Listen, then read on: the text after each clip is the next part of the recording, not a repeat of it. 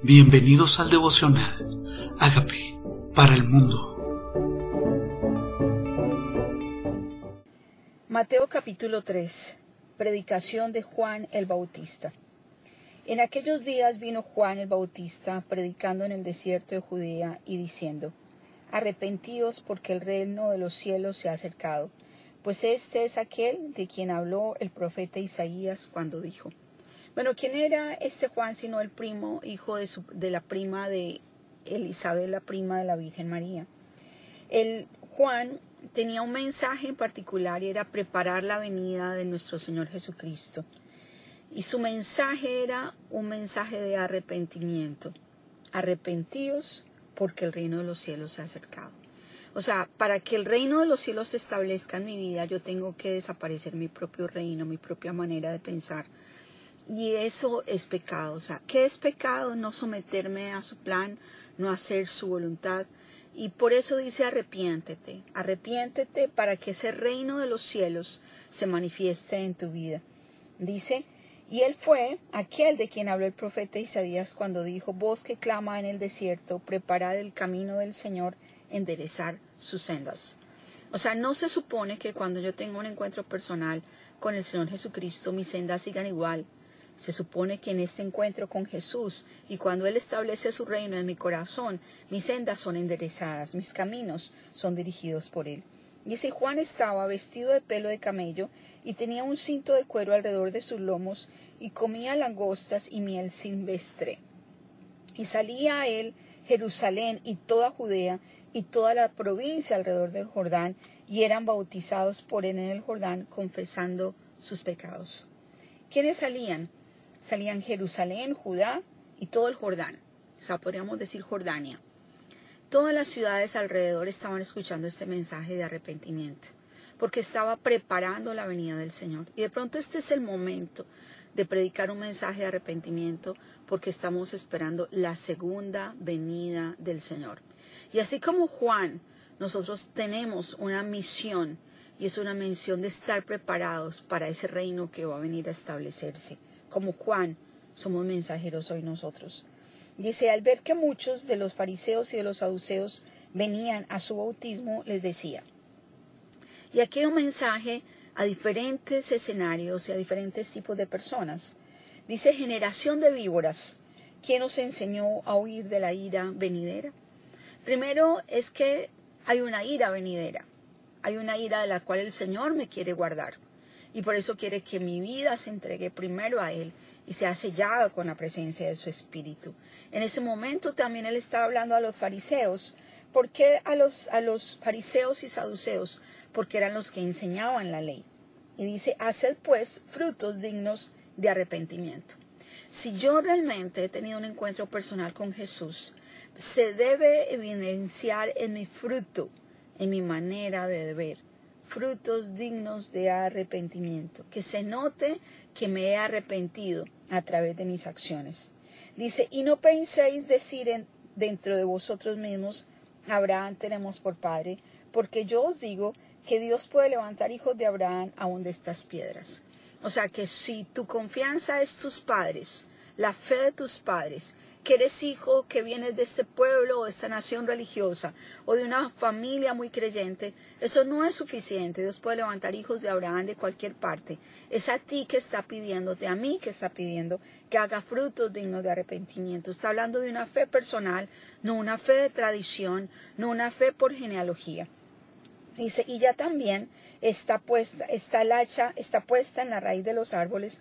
Por tanto, todo árbol que no da buen fruto es cortado y echado en el fuego. O sea, fruto digno de arrepentimiento es que se note en mi vida que el Señor es Jesús. Y por eso si tú no estás dando fruto, tal vez es una evidencia, o yo no estoy dando fruto, no se nota un cambio de vida, de pronto es porque está fruto no y este árbol no le pertenece todavía al Señor. Necesito reafirmar este señorío de Cristo en mi vida para que este, este fruto digno de arrepentimiento se note, se note en mi vida, se evidencie el Señor Jesús como Señor y Salvador de mi vida. Entonces, al fruto, porque o si no, dice el hacha está puesta para cortar este árbol que no da fruto, que no se nota que Jesús esté en él. Dice yo a la verdad os bautizo con agua, en, en agua para arrepentimiento. Pero el que viene tras mí, cuyo calzado yo no soy digno de llevar, es más poderoso que yo, él os bautizará con el Espíritu Santo y fuego. ¿Cómo así? El bautismo de agua es un bautismo de arrepentimiento, o sea, es un bautismo para limpieza de pecados, para públicamente confesar que quiero comenzar una vida nueva. Pero una vez yo reconozco y reafirmo el señorío de Cristo sobre mi vida, el que viene a morar en mi vida es el Espíritu Santo. Y esto solamente viene a través de Jesucristo. Si una persona no ha recibido a Jesucristo como Señor y Salvador personal, no puede tener el Espíritu Santo. Por eso Jesús dice, os conviene que yo me vaya, porque si no el Espíritu Santo no vendría a vosotros. ¿Sí? O sea que Él envía su Espíritu cuando reafirmo y reconozco a Jesucristo como el Señor de mi vida. Y Él dice, me bautiza con Espíritu Santo y fuego, un fuego que consume el pecado. Su aventador está en su mano y limpiará el era, su era, y recogerá su trigo en el granero y quemará la paja en el fuego que nunca se apagará. Entonces tal vez de lo que está hablando en este caso es de paja y de trigo. Paja, la paja se consume con el fuego y el trigo permanece. Entonces Dios evidencia, dice, el aventador está en su mano. ¿Quién es el aventador? Aquel que juzga, aquel que señala. Dice, y limpiará la era, su era. O sea, somos su era, somos su cultivo. Y se evidenciará a través del fuego, o sea, a través de las situaciones, será probado mi vida si realmente soy trigo o simplemente paja. Soy nada que evidencia a Jesús en mi vida. Se quema, el fuego lo quema. Ahora habla del bautismo de Jesús. Entonces Jesús vino a Galilea, a Juan, al Jordán, para ser bautizado por él. Mas Juan se le oponía diciendo, yo necesito ser bautizado por ti y tú vienes a mí. Pero Jesús le respondió, deja ahora, porque así conviene que cumplamos toda justicia. Entonces le dejó. Y Jesús, después que fue bautizado, subió luego del agua, y aquí los cielos fueron abiertos, y vino el Espíritu de Dios que descendía, y vio al Espíritu de Dios que descendía como paloma, y venía sobre él. Y hubo una gran voz de los cielos que decía, Este es mi Hijo amado, en quien tengo complacencia. Una de las cosas más hermosas. Primero Jesús dijo es conveniente que cumplamos toda ley. Jesús en humildad se sujeta a cosas que podría obviar sabiendo que era el Hijo de Dios. Pero aquí nota en un acto de humildad, en un acto de humildad, vino a hacer todo lo que como humano tenía que hacer, someterse a toda ley, someterse a todo procedimiento. Y a veces nosotros nos, nuestra arrogancia nos hace pensar que nosotros estamos exentos de someternos a lo que Dios espera que nosotros nos sometamos. Pero Jesús lo hizo por mí, lo hizo en mi lugar, cumplió toda ley, cumplió toda justicia.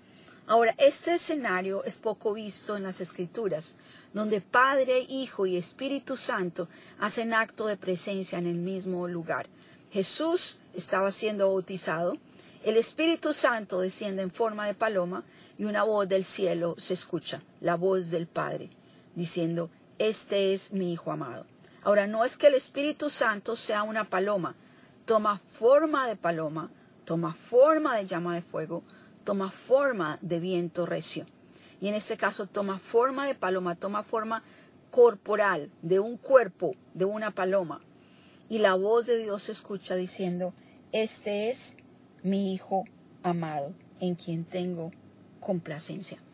Y yo creo que más importante, más importante que simplemente cumplir los rituales, es vivir para Dios vivir para saber que nosotros en cada acto que hacemos estamos agradando a Dios en nuestras acciones. Y este acto de sometimiento, este acto de humildad de Jesús fue grato ante los ojos del Padre y dijo, yo tengo complacencia en mi Hijo. Este es mi Hijo amado. Quiso reconocer delante del público, este es mi Hijo amado. No solamente Hijo, mi amado, en quien me complazco estaba Dios Padre, Dios Hijo y Dios Espíritu Santo. podría pasar hoy lo mismo con nosotros, que la presencia de su Espíritu esté en nosotros, que el Padre se complazca en nuestras vidas y que nosotros, en la medida que estamos en el centro de su voluntad, haciendo lo que Él nos mandó hacer, Él se complazca. Digamos, Señor, de pronto los hombres no se enteran, pero tú ves todo, Señor, y yo quiero que te complazcas en mi vida, en mis acciones, porque creo en ti, creo en lo que tú haces en mi vida, creo en la sobreabundancia de vivir en el centro de tu voluntad, en la gracia y en el favor que se recibe cuando yo estoy haciendo lo que tú esperas que yo haga, y es que cumpla tu voluntad. Él dijo, conveniente es que cumplamos toda ley, conveniente es que yo haga el plan de Dios en mi vida. ¿Y qué tal si tú le dices, Señor, Hoy quiero hacer frutos dignos de arrepentimiento. Hoy quiero simplemente, no simplemente decir, tú eres mi Señor, yo quiero que se note en mis acciones el fruto que tú esperas en mí, que hubo conversión, que hubo arrepentimiento. No simplemente quererme guardar de la ira venidera diciendo, ah Señor Jesucristo, yo te necesito. Hoy quiero no solamente que mis palabras confiesen tu señorío, sino que en mi vida se note un arrepentimiento genuino. Revela a mi espíritu que no es tuyo, Señor, para que yo me convierta de las tinieblas a la luz. Gracias, Señor Jesús, por venir en forma de hombre para salvarme a mí. Hoy reconozco que soy pecador. ¿Qué tal si le dices, hoy reconozco que soy pecador? Moriste en la cruz por mis pecados. Te recibo como mi Señor y como mi Salvador. Venga a nosotros tu reino, reina en mi vida y que se haga tu voluntad, que yo viva tus planes. En el nombre de Jesús. Amén. Amigos, queremos que usted sea parte de esta obra que estamos haciendo a través de Agape para el Mundo y que este mensaje de Jesús llegue hasta la última de la tierra. Si quieres donar en nuestra página web puedes hacerlo en agapeparalmundo.org o también a través de Cele en agapeoficial.gmail.com. Dios bendiga tu generosidad.